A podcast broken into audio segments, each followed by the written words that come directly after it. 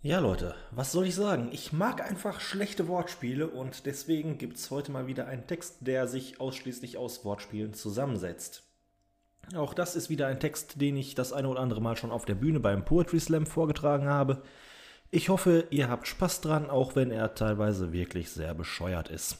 Der Text heißt House Party und ich denke, ihr werdet gleich merken, warum. Bevor es losgeht, noch der kurze Hinweis, mich findet ihr natürlich auch auf Instagram und Facebook, jeweils at shtofal. Schaut da gerne mal vorbei, lasst ein Abo und das eine oder andere Like da. Wenn euch dieser Text gefällt, dann empfehlt den Podcast gerne allen Menschen, die ihr kennt und auch welchen, die ihr nicht kennt. Einfach mal auf der Straße jemanden ansprechen und sagen, hey, kennst du schon den Podcast? Vielleicht findet ihr einen neuen Freund dabei. Man weiß es ja nicht. Und wenn ihr mehr von mir lesen oder hören wollt, dann die anderen Episoden dieses Podcasts hören oder einfach mal in meine Bücher hineinblättern. Amazon und Talia Links wie immer in der Episodenbeschreibung. Jetzt geht's los.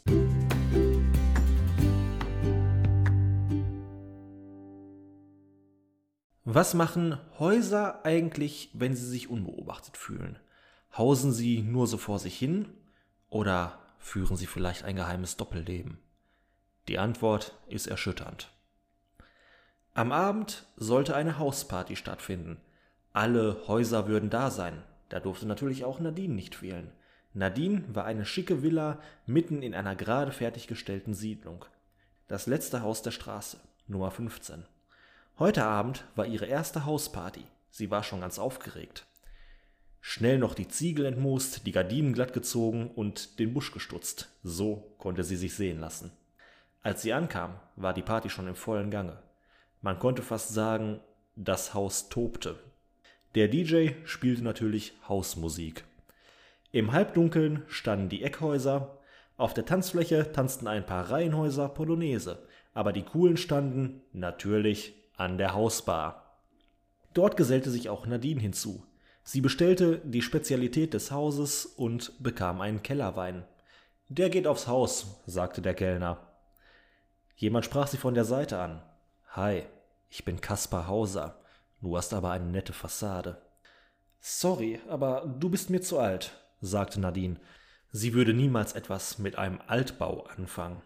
Denen tropften ständig die Leitungen, sie hatten nasse Keller und an die morschen Balken mochte Nadine gar nicht erst denken. Außerdem mussten sie ständig zum Hausarzt und sich neue Hausmittel verschreiben lassen.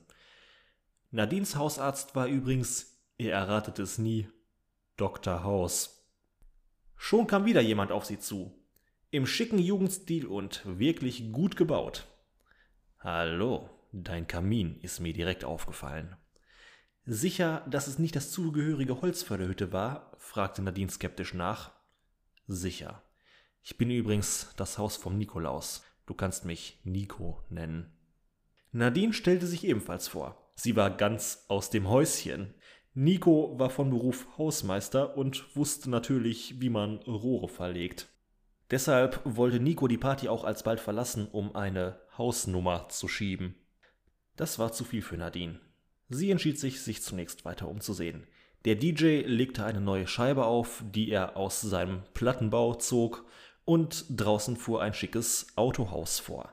Den Hersteller kannte Nadine nicht. War wohl eine Hausmarke aber die fand sie von Haus aus unhausstehlich. Dann würde sie wohl doch wieder alleine nach Hause gehen. Auf dem Rückweg gönnte sie sich noch einen kleinen Imbiss, Hausmannskost. So ist das als Single-Haus halt. Ja, wie gesagt, sehr viele schlechte Wortwitze. Ich hoffe, ihr hattet trotzdem Spaß dabei. Wenn nicht, dann freut euch vielleicht die nächste Episode wieder. Die ist garantiert Wortspiel ärmer, vielleicht nicht ganz wortspielfrei, man weiß es nicht. Wie gesagt, Instagram, Facebook at shtofal, Links zu meinen Büchern in der Episodenbeschreibung und dann bis zum nächsten Mal alles Gute auch beim Hausbau.